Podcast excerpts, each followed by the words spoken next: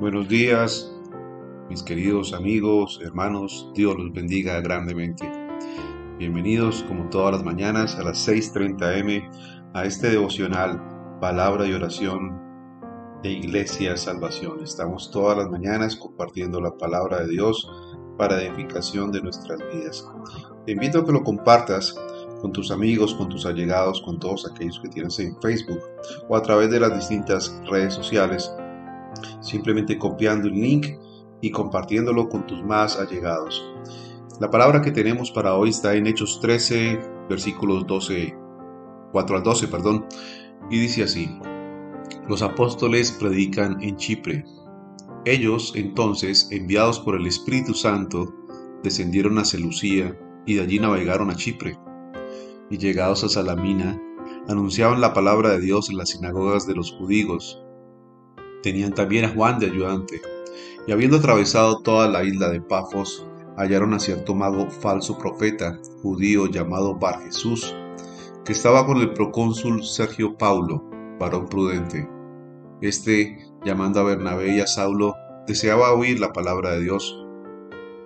Pero le resistía Elimas, el mago, pues así se traduce su nombre, procurando apartar de la fe al procónsul. Entonces Saulo, que también es Pablo, lleno del Espíritu Santo, fijando en él los ojos, dijo, Oh, lleno de todo engaño y de toda maldad, hijo del diablo, enemigo de toda justicia, ¿no cesarás de trastornar los caminos rectos del Señor? Ahora pues, aquí la mano del Señor está contra ti, y serás ciego, y no verás el sol por algún tiempo e inmediatamente cayeron sobre él oscuridad y tinieblas, y andando alrededor buscaba a quien le condujese de la mano.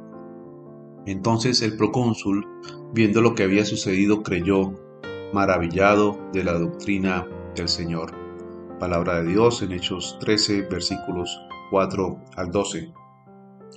Vemos aquí entonces que en este viaje misionero estaba Pablo y Bernabé junto con Juan Marcos. Y la iglesia entonces iba creciendo. Este primer viaje misionero del apóstol Pablo, la iglesia se involucró de tal forma que oró por ellos y fueron enviados con la guía del Espíritu Santo. El Espíritu Santo los condujo. Y siguieron las rutas y comunicaciones del Imperio Romano. Esto facilitó obviamente su viaje y visitaron poblaciones clave y centros culturales para alcanzar tanta gente como fuera posible, y fueron a ciudades donde habían sinagogas, predicando primero que todo a los judíos, con la esperanza entonces de que ellos eh, se volvieran a Cristo y lo reconocieran como su Señor y Salvador. De allí entonces llegaron a la isla de Chipre, que era una gran población judía, que era el hogar de Bernabé. Es decir, su primera parada fue allí en un territorio que le era familiar.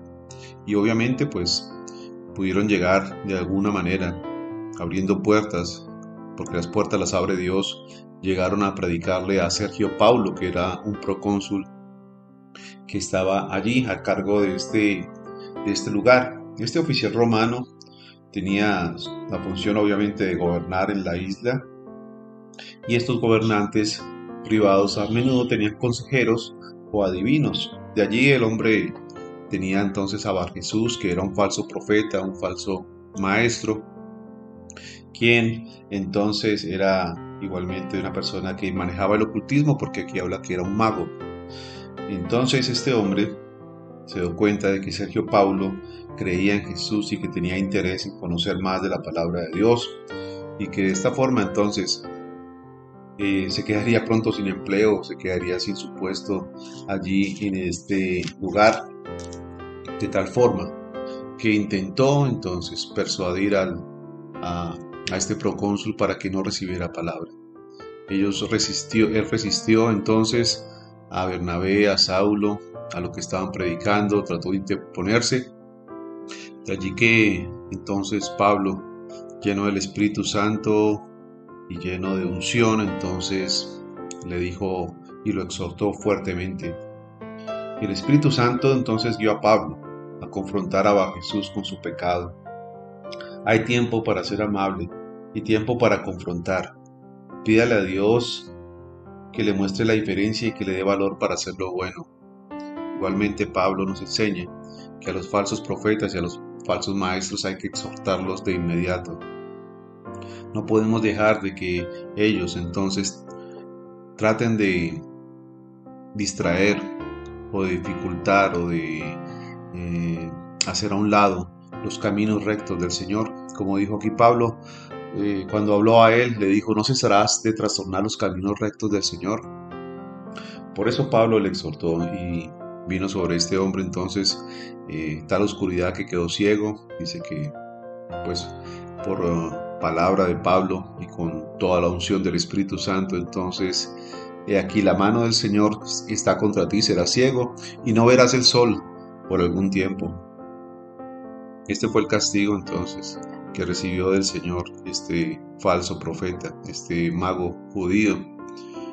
Entonces el procónsul, viendo lo que sucedió, creyó y se dio cuenta de que verdaderamente en Pablo, en Bernabé, había unción de Dios, que había poder de Dios. Cuando ellos iban entonces a una nueva ciudad a testificar de Cristo, siempre se rodeaban de personas y a la vez la gente estaba ávida por conocer de Jesús, saber qué sucedió con él. Ya era, eh, digamos que famoso todo lo que había sucedido hacía poco tiempo. Por eso Pablo y Bernabé no se apartaron de las sinagogas, sino que trataron de mostrar con claridad que muchas de las escrituras que los judíos estaban estudiando, que estudiaban, señalaban a Jesús. Entonces, debemos comprender y entender que debemos difundir la palabra de Dios a todo lugar, a toda criatura, a toda persona. El mensaje de Pablo a los judíos entonces fue claro, fue contundente, fue lleno de unción, fue con una administración del Espíritu Santo y de esta forma entonces se iban añadiendo a la iglesia los que iban a ser salvos. Por eso esta mañana entonces oramos a nuestro Dios ya que nos muestra a través de su palabra que debemos hacer varias cosas. La primera, confrontar a los falsos profetas. La segunda, ser llenos del Espíritu Santo, tener la guía de Él para poder hacer cualquier viaje misionero o evangelístico debe ser con la ayuda y con la guía del Espíritu Santo. Y obviamente si vamos a ministrar debemos ser llenos también de Él, de su Espíritu lleno del Espíritu Santo de Dios. Amén. Padre, yo te doy gracias por esta mañana, bendito Dios. Gracias, Señor, por estos hombres, por Pablo, por Bernabé, por Juan Marcos, Señor.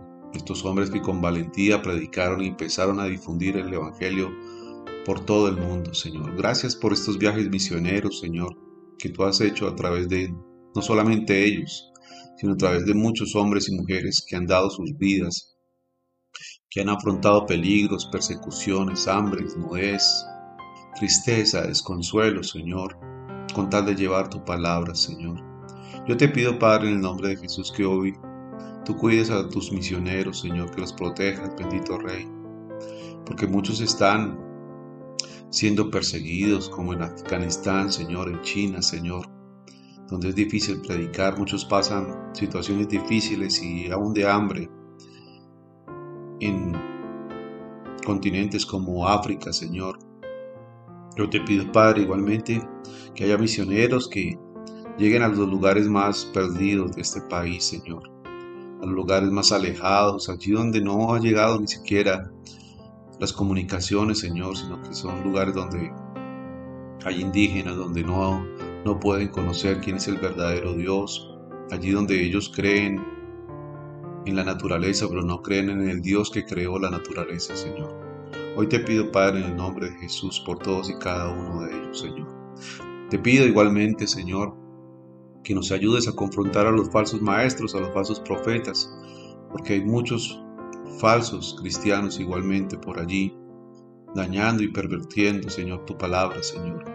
Hoy te pido, Padre, en el nombre de Jesús, que nos llenes de tu Espíritu Santo, que nos des de tu unción, para poder ministrar, para poder hablar de ti. Que nos des de nuevo, Señor, que nos des un carbón encendido en nuestros labios, Señor, para que lo que prediquemos, Señor, sea de acuerdo a tu doctrina, bendito Rey. Te lo pido, Señor, en el nombre de Cristo Jesús. Amén y amén. Mis queridos amigos, hermanos, nos vemos mañana nuevamente en este devocional palabra de oración. Un abrazo, nos vemos pronto.